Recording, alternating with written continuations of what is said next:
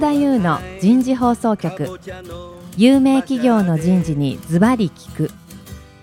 年間約500社を訪問し続けている人事のスペシャリストでありシンガーソングライターとしても活躍する楠田優が有名企業の人事を招いて企業が抱える課題や実際の事例を紹介しながら解決策を模索していきます。この番組は株式会社マネジメントサービスセンター。日本オラクル株式会社。ビジネスコーチ株式会社。株式会社ワークスジャパンの提供でお送りいたします。はい。楠田優の人事放送局。有名企業の人事にズバリ聞く。パーソナリティの楠田優です、えー皆さんこんにちは。えー今日は東京港区の赤坂にあるプロフューチャー23階のフロアから番組をお送りいたします。今日から4回に分けてお送りするテーマは、101上司と部下のコミュニケーションです。早速ですがゲストの方をご紹介いたしましょう。カルビー株式会社人事総務本部人事総務部部長兼人材組織開発部部長の福田仁さんです。福田さんどうぞよろしくお願いいたします。はい、よろしくお願いします。続きまして、ヤフー株式会社、コーポレートグループ、コーポレート PD 本部、PD 企画部、人材育成リーダーの菱沼幸喜さんです。菱沼さんどうぞよろしくお願いいたします。よろしくお願いします。最後に今回のスポンサーを務めていただきます、ビジネスコーチ株式会社専務取締役の橋場剛さんです。橋場さんどうぞよろしくお願いいたします。よろしくお願いします。はい。早速なんですけど、皆さんにお聞きしたいと思います。今日のテーマは、なぜ今、101なのかになります。そうですね。じゃあ最初に、橋場さん。今、なんで101なんでしょうか？まあ一言で言うと、はい生産性を向上させたいと。生産性を向上させたい。まあなんで生産性向上するためにワンオンワンなのかというと、うんうんまあコミュニケーションが足りてないと。コミュニケーションが足りていない。うん。で、まあどんな仕事でも、どんな組織でも言えると思うんですけども、はいまあチームでやっている以上は、うん対話とかコミュニケーションが重要になるわけですけども、はいまあ今ただでさえも労働時間削減しましょうみたいな流れで、そうですえねー。もう自分のことだけで精一杯っていう中で、なるほど。でもチームで結果出してねと、うんえーいうふうになると、うんまあ、結構矛盾するところもあるんですが、まあ、結局時間を短くしつつ成果を出すっていうふうになると、うんまあ、コミュニケーションによって、うんまあ、連携を強化していかなきゃいけないというところで、まあ、ワンオンワンっていうのがだいぶ取り入れられるようになったのかなっていうふうに思います。なるほどね。そもそもコミュニケーションが希薄になってしまった要因っていうのはなんかいくつか考えられそうですけど、うん。今、例えば、橋場さんは何を思いつきますか？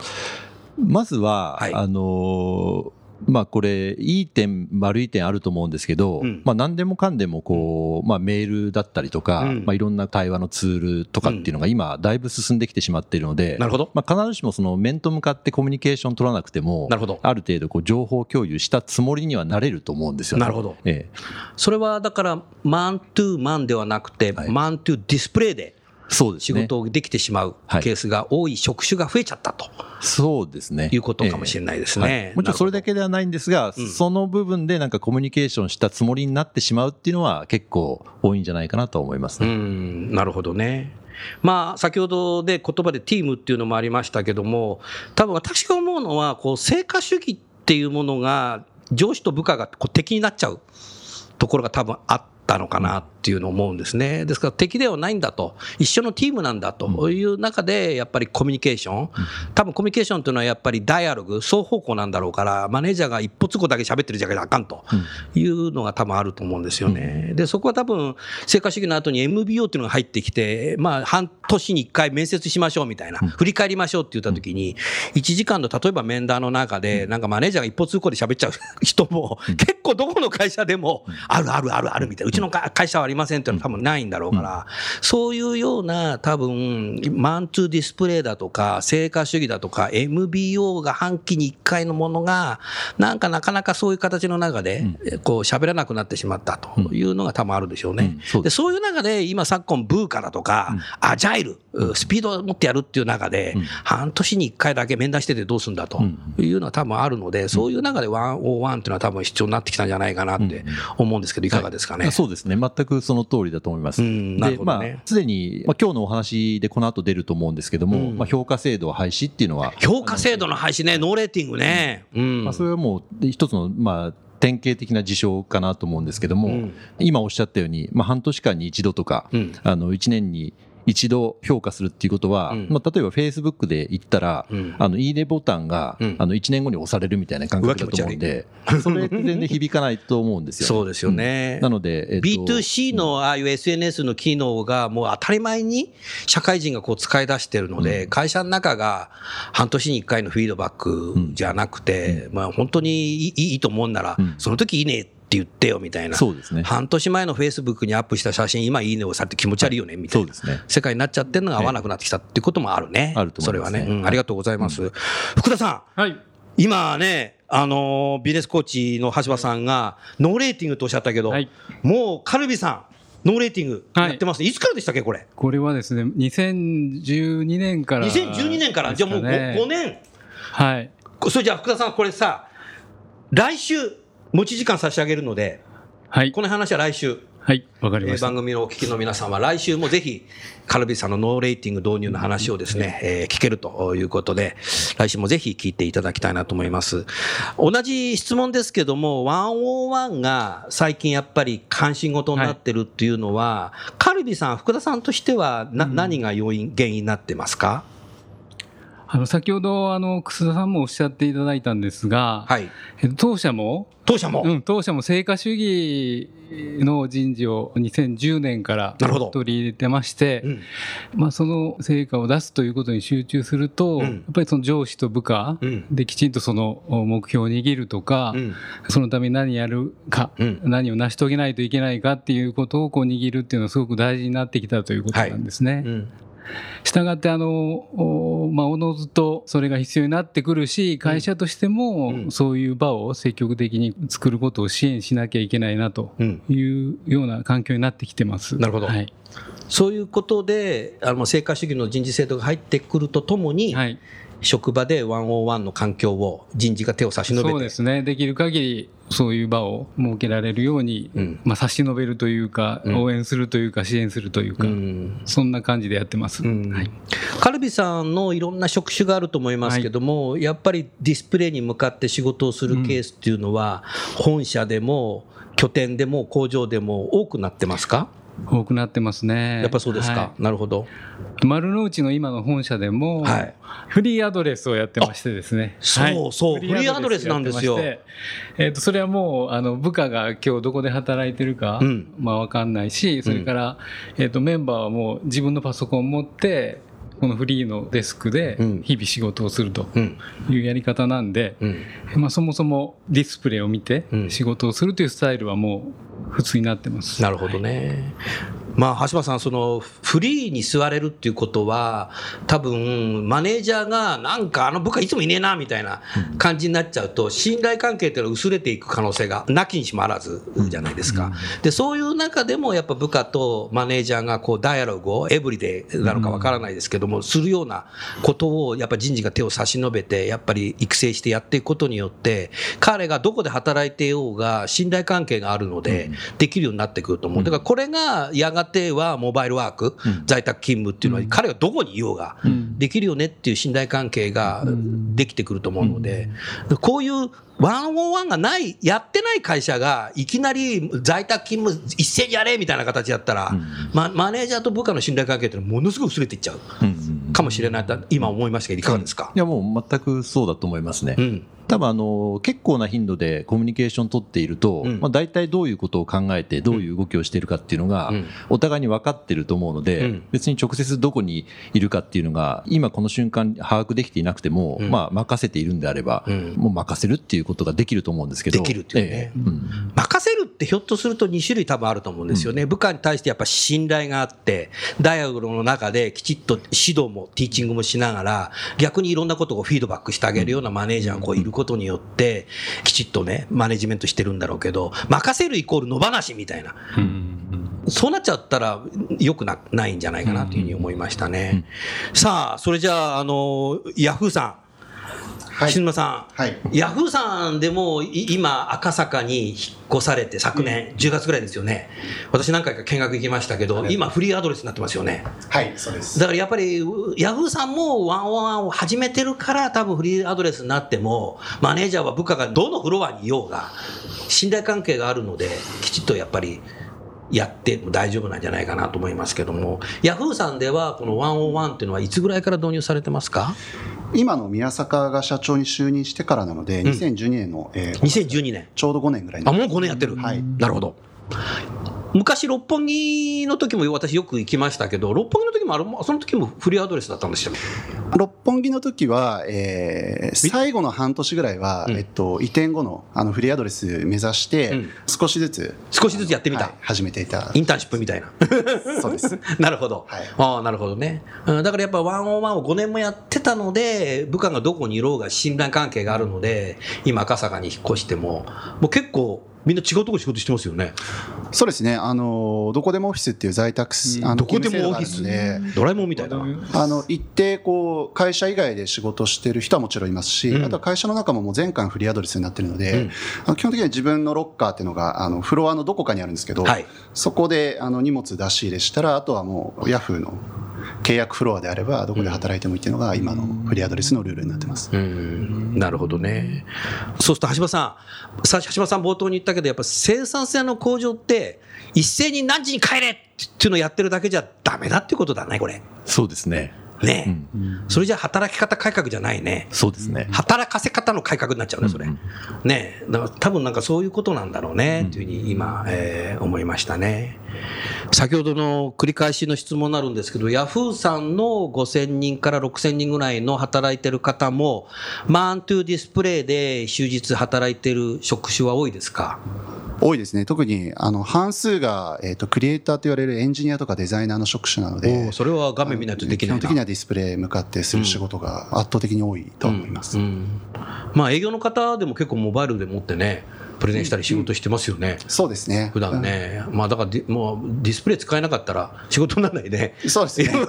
ヤフーさんならではのね、あーそういうことですよ。だから、だから、あえてやっぱりに生身の人間同士、きちっと対話しようよっていうのは多分どこかにあったのかなというふうに思いますね。そうですね、ぜひ、ヤフーさんについては、再来週、ヤフーさんの101のケースを少しね、えーお話しいただきたいなと思ってますので、番組のお聞きの皆さんは、来週も再来週も聞いていただければいいかなというふうに、そんなふうに思います。さあ、少し話題を変えますけども、橋場さんね、はい。多分この職場内のコミュニケーションだとか仕事の仕方の改善ってもう日本は多分1960年ぐらいから結構製造業中心にたくさんやってきたと思うんですよ。例えば1960年代、70年代に日本全国どこの企業も、まあ、製造業多かったですけどやったのが多分 QC サークル。っていうのは多分あったと思うんですよね。クオリティコントロールですよね。これはやっぱり職場内の改善活動だったのかなというふうに、そんなふうに思います。多分カルビさんも多分やってたんだろうなと、製造業ですから。多分ヤフーさんは会社なかったんで、やりたくてもできなかっただろうなと思いますけど、多分そういう形の中でやるんですけど、でもそれは仕事のだけのことだったのかなと思っていますよね。いかに生産性上げるんだ、職場内で改善していこうといういうのが多分あったと思うんですよね。で、特にそれは、QC の場合は、どちらかっていうと、この職場内、グループ内、自分のマネジメント参加だけやるっていうのは結構多かったと思うんですよね。それが多分、1900 80年代後半、90年代ですかね、こう GE がよく言い出してきたワークアウト、うんっていうのが多分あったと思うんですよね。ワークアウトは QC サークルと何が違うんだろうっていうのを今、私自身は QC サークルからの時代でずっとやってきたので、なんとなくその瞬間覚えてるんですけど、多分、あの、部門横断的に始めたりだとか、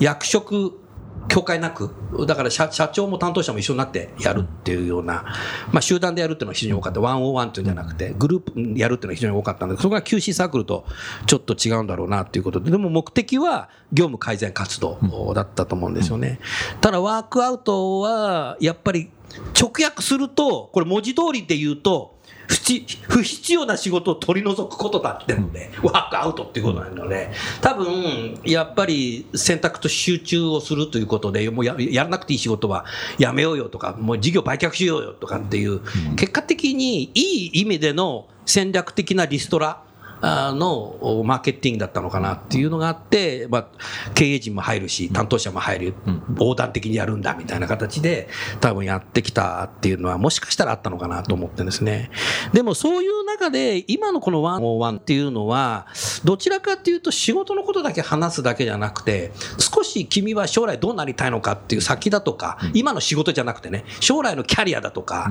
あとはそのワーキングマザーであれば、か家族どうしてんのかとか、多分そういうこともやっぱ聞くこと自体が、やっぱりエンゲージメントやモチベーションにもつながるような気がしてるんですけど、この辺の今までの流れの中で、今の101の目的っていうのが、少しやっぱ過去と違うんだっていうところで、何か橋場さん、メッセージいただけませんか？うん。あの今、楠田さんがおっしゃった通りで、以前は結構その仕事そのものの生産性とかっていううん。ことにフォーカスがいってたんじゃないかなと思うんですけど、うん。うん。えっと、今、この時代のワンオンワンっていうのは、うん。もう少しそのスコープが広くなっていて、うん。まあ、仕事の生産性をまあ上げるのはもちろんなんですけど、うん。まあ、その人個人のうん。まあキャリアをいかに充実させるとか、うん。まあ、人生豊かにするとか、うん。そういうこともひっくるめて、うん。まあ、トータルとしてどうやってうん。パフォーマンスを上げるかっていう。でうん。パフォーマンスっていうのは仕事としての生産性とか成果もあると思うんですけど、うん。まあ、個人としての、まあ、いかにハッピーであるかとか、うん。えーそういうことも対話を通じていかにハッピーであるか。ええそう。いかにハッピーであるかっていうのは QC サークルはワークアウトの時代っていうのはあんまりなかったような気がするな、会社がハッピーっていうのはあったかもしれないけど、はいはい。個人のハッピーっていうのはあんまりフォーカスされてなかったような気がするな、うん。もしかしたらやってる人もいたかもしれないけど、うん。そうですね、うん。うん。なるほど。そういうことか。なるほどね。福田さん今の話を聞いてて何か思い当たることありますか、そうですね、あの、当社もライフワークバランスっていうことを大事にしてるんですね。ワークライフワークライフバランスね。当社ではね、あの、ライフが先だっていうことで。ライフが先。そうなんです。ライフワークバランスと呼んでるんですけど、さすがあの消費メーカー。なんで、ワンオンワンの場面を想定してもですね、仕事だけじゃなくて、この人はあの、ワークをどんな風に考えてるかとか、うん。ライフはどういうふうにこう、生き生きとやりたいのかみたいなことも含めて、えっ、と、把握していくっていうのはとてもまあ、全員が全員できてるとは思えないんですけども、もうそのワンオンワンというふうに考える上ではすごく大事なうん。テーマだと思うんですね。ワークと、うん。それからライフと、うん。それから先ほどおっしゃったように、ワークについていっても、中長期的にキャリア、どういう活躍をしたいんだとか、なるほど。えっ、と、どんな、まあ、人生を送りたいんか、まあ、ちょっと大きく言うとですね、どういうふうにこう、ワークとライフを通じてどんなふうになりたいんかみたいなことも話をできると、ダイアログっていうのが、もっともっとこう深みが出てくるし、いいものになってくるのかなと思います。ん。はい。まあ、部下について知るっていうことは業務のフローだかとか仕事の進捗だとかっていうことじゃなくてどうありたいのかとか、今の家族はどうなのかとかそういうこともきちっとやっぱりマネージャーは理解するっていうのは重要なんだろうな。そうね、これまではちょっとそういうなんてあの、まあ、タブーっていうかあんまり、ね、あんまり聞かなくてもいいのかなっていうふうに言われたような時期もあったのかなと思うんですけど、うんいやでもねこれはね僕は思うのは個人情報保護だとか、うんはい、パワハラとかセクハラだとか、やっちゃいけない聞いちゃいけないっていうのがこの21世紀になって出てきたのでね。その影響でそういうことは聞いちゃいけないんじゃないかとか、うん聞かない方がいいんじゃないかっていうマネージャーが少し増えてきましたね。恐る恐るになっちゃってるっていうのが多分あると思うんだけど、でも先ほど言ったような1960年代、70年代、ジャパンアーズナンバーワンの頃のマネージャーとか課長っていうのは、お前の奥さんさ、みたいなのとかさ、お前んとこ子供今3人目だよなとか、そういうの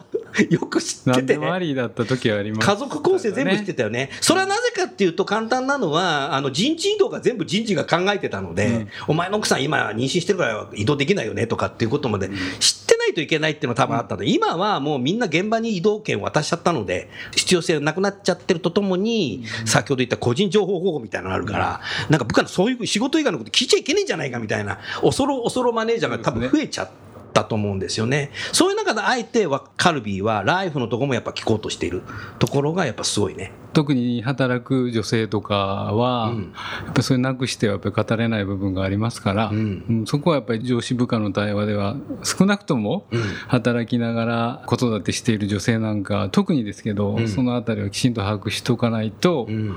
それこそ信頼というかですね、信頼して仕事してもらうという関係にはならないんじゃないかなって思います。うん。はい。なるほどね。非常に難しいけどね、うん。そこまで聞いちゃうと、はい。え、なんでそこまで言わなきゃいけないんですか？みたいな関係作っちゃうと思うけど、でもそれ以前のに信頼関係ができると、そういうこと多分喋れるように。なるかもしれないね。出し抜けに聞かせてくださいって言っても喋っていきなりいきなりいきいきなり喋ってもらえるそれはそれはちょっと違うな。ね違うなそ。こはやっぱり上司もあのスキルがいるとは思うね。あー菱沼さん、今の聞いてていかがですか？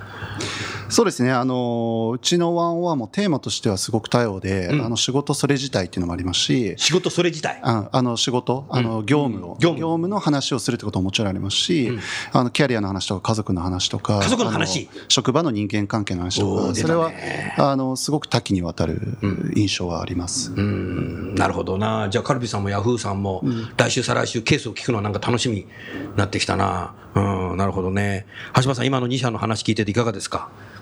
やっぱりなんでワンオンワンなのかっていうことを考えるときに、うん。やっぱり何のために仕事をするかっていう考え方がうん、やっぱりいろいろ多様になってきてるっていうのは本当にあるのかなと思ってまして、で例えば、まあ、20代、30代の方と私接するときにいつも思うのは、はい。必ずしも偉くなりたいとか、うんあの昇進したいってやっぱり皆さん思ってなくてですね、あの本当に全全員社長になれないんだけどね。ええ、そうですね、で別に偉くならなくてもうん。給料上がらなくても、まあ、自分が本当にやりがい持ってできる仕事ができればいいとか、まあ、家族との時間も大切にしながら働ければいいっていうふうに思っている人が決して少なくないので、うん。あのやっぱりその人に合った、まあ、働き方とか仕事の仕方っていうのを、うん。まあ、考えていくようなことをしないと、うん。まあ、その方その社員の方はずっとその職場で働くことを思わないと思うんですよね。なるほどね。なのでそういうこともワンオンワンの中で、うん。あの話題に上がっていいと思うし、うん。じゃあそういう働き方を希望するんであれば会社としてこういうサポートするよとか、うん。上司として自分はこんなサポートできますよっていうことを共有できるだけでも、うん。まあ、だいぶ違うんじゃないかなと思うんですけど、そこが多分1980年代とか90年代とかはあんまりそこにフォーカス当たってなくて、うん。もう右肩上がりでもうガンガン行こうっていう感じだったんで、うん。あのとにかくどうやって成果出すかとか、うん。もうこの勢いでどうやってこう業績上げていこうっていうところばっかり言ってたおっしゃる通りだね。そこはかなり大きい、うん。えーシフトのポイントかなとは思いますけどね。うんなるほどね。まあでも今のね、橋場さんの話聞いてて素朴に思ったのは、そういう部下と上司の対話の中で、実は僕は社長になりたいんだみたいなこと言ってくる部下がいるかもしれないので、そういう人はやっぱタレントマネジメントで、サクセサとしてね、どうやって早期選抜するかっていう対象にもはい。するっていうことも見つかるかもしれないね。そうですね。ね、逆なね、そうね。うん。そういうとんがった人がいるかもしれないので、そうですね。そういう人を発掘するっていう意味も、はい。そうもですね。しかしたらいいかもしれない、そうですね。いや、もう社長なんかなりたくないですっていう人もいるかもしれない。逆の人ももしかしたらいるかもしれない。ヤフーなんかそういう人いそうですね。そうですね、あの、ワンオンワンの場はかなり、あの、ぶっちゃけた場なので、ぶっちゃけた場？ぶっちゃけた場ですね。なので、ぶっちゃけたば。あの、おそらくワンオンワンやってないと分かんない。本人のキャリアの思考とか、実はあれやりがあったんですとか、実はこれが得意だったんですとか、あれは実は得意なんだけど好きではないんですとかっていうのは、きじゃないやっぱり、うん、ワンワンやって分かることは結構多いですね。うん、なるほどね。まあ最後にね、OJT っていうのは今私は限界来てるかなと思うんですね。で、まあ新入社員に対しては OJT は仕事のやり方っていうのは社会人になって初めてなので必要かもしれないですけども、こういうやっぱり文化の時代でアジャイル的な仕事でやっていかなきゃいけないっていう中で、5年前、10年前の仕事のやり方をそのまんま教えるって言っても、もうそれ通用しないよねっていう形になってるので、OJT のリーダー、教える側がもう今の時代のことを教えられないので、まあだから多分 OJT っていうのは限界になっちゃってるっていうのは多分そこなんじゃないかなと思うんですけど、カルビさんいかがですか？もうおっしゃる通りなと思いますね、うんあの上司の活躍した時代のスキルとか知識がその通用しないっていう時代にはなってきているのかなと思いますんで、うんあの OJT というスタイルはあるにしても、うんあり方っていうのは変わっていかざるを得ないのかなっていう、そんな思いは持ってますけど。例えばやっぱそれをどうやって乗り越えるかというかですね、その厳しい状況であれば、うん。上司がどうやってこう乗り越えてきたかとか、うん。そういう、まあ、ある意味背中を押してやったり、うん。あの方向性を導いてやったりみたいなあの OJT っていうのが一番なんかワンオンワンという、まあ、テーマでいくとですね、うんなんか一番この上司がしてあげられるというか、うんあの OJT として機能する場面かなという気はしますね。ありがとうございます。ヤフーさんはいかがですか？この OJT っていう。あのまさに今4月入社のお新人入社者たちが新人ね。はい、OJT 期間入ってるんですけど、近しいですね。あの、OJT にも今、上司以外の斜めの先輩と、あの、ワンオンワンみたいなの斜めでメンターっぽくやってるメンターっぽくやってます。うんで、実際やってるのは、あの、業務を教えるっていうよりは、あの、今やってるその仕事とか業務っていうのは何の目的でやってるのかとか、何の目的でやってるどこ目指してやってるのかとかあの、まあ、そういう割とそのコーチングまでいかないですけど、あの、問いかけしながら、新人たちとか、あの、入社者が最後期末に向けて、モチベーション高くちゃんと仕事をアウトプットしていけるようにサポートしていくみたいな形でやってるので、いい時代だね。直接的に業務を教えられないっていう意味では、あの、本当に、あの、そういう問題意識があります。もう、もう、今日も教えられなくなってきたっていうね。だって5年前のヤフーさんのビジネスと今と全く違うもんね。ねえ、10年前とは全然違うもんね。10そうですね。年前にクラウドなんて言ってたら、今日は曇りの日かみたいな。だからそういう意味ではね、ウェブやってきた人たちにとっては、クラウドについてはね、もしもしかしたら業務については教えられないかもしれない。若い人もよく知ってるかもしれないね。もう学生時代からそういうものを使ってたとか、いうことがあるからね。うん、なるほどね。まあそういう意味でやっぱり OJT っていうのが、まあ新入社員に対してはもしかしたらいいのかもしれないけど、それがもう3年も4年も5年もやっていくっていうのは、やっぱり限界になってんだろうなっていうのと、まあルーチンワーク的な仕事ね、こうなんか伝票の出し方とか、有給申請の仕方とか、そういうのは OJT 的でいいんだろうけど、ね。うん。そうそうじゃないっていう、多分 OJT の中から多分イノベーション起きないんだろうけど、まあ多分そういうのが多分時代とともになってきたのなのかなというふうに思いますね。最後に、あの、橋場さん、この OJT にもな何かコーチングを導入するっていうやり方ってのあるんですか？OJT にの代わりに、まあ、ワンオンワンっていうのがまさに使われ始めてるのかなっていうのはあ今そうなの？私は思ってますけども。なるほど。えおー。もうじゃあもう新入社員に対してもコーチをしていく。えうん。なるほど。ねで OJT っていう概念の中には一つ多分前提があって、うん。その先輩のノウハウが後輩に役立つっていう、そうね。ええでその前提が通用しなくなってきているので、はい。その任せるところはあの若手に任せるとか、うん。えー若手の方にえー判断してもらうとかっていうのって、うん。まあ、あのワンオンワンの中でのコーチングでもできることだし、まあ、そこはあの新入社員のあなたの方が詳しいので自分で考えてくださいとかっていうのって。新入社員のあなたの方がく、はい。詳しい、ええ。なるほど。今もうそういう時代なんだね。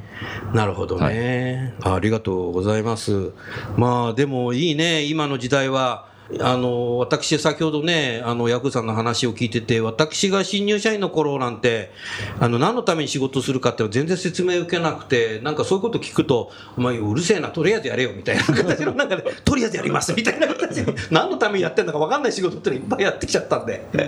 まあそういう時代なんだけど、まあね、もう一度生まれてきたらヤフーさんに入社しようかな。いや、面接アウトって言われちゃう。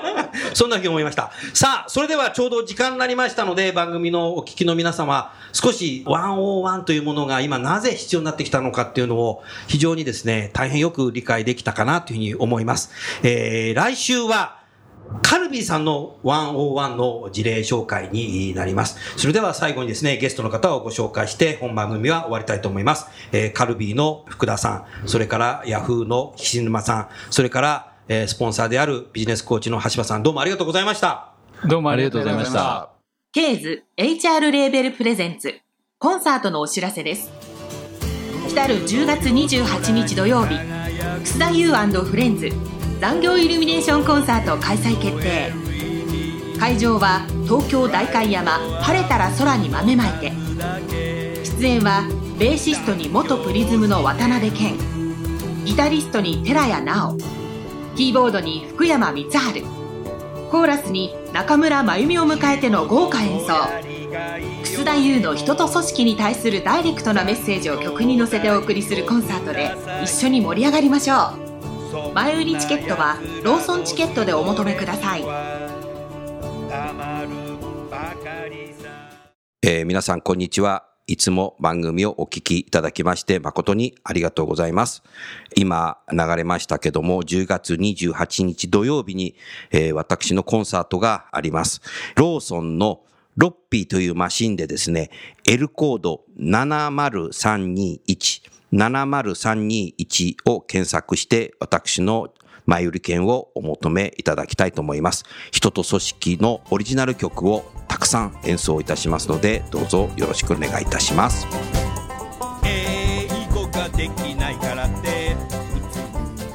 今日のお話はいかがでしたか？楠田優の「輝け飛び出せグローバル人材」とともにエンディングといたします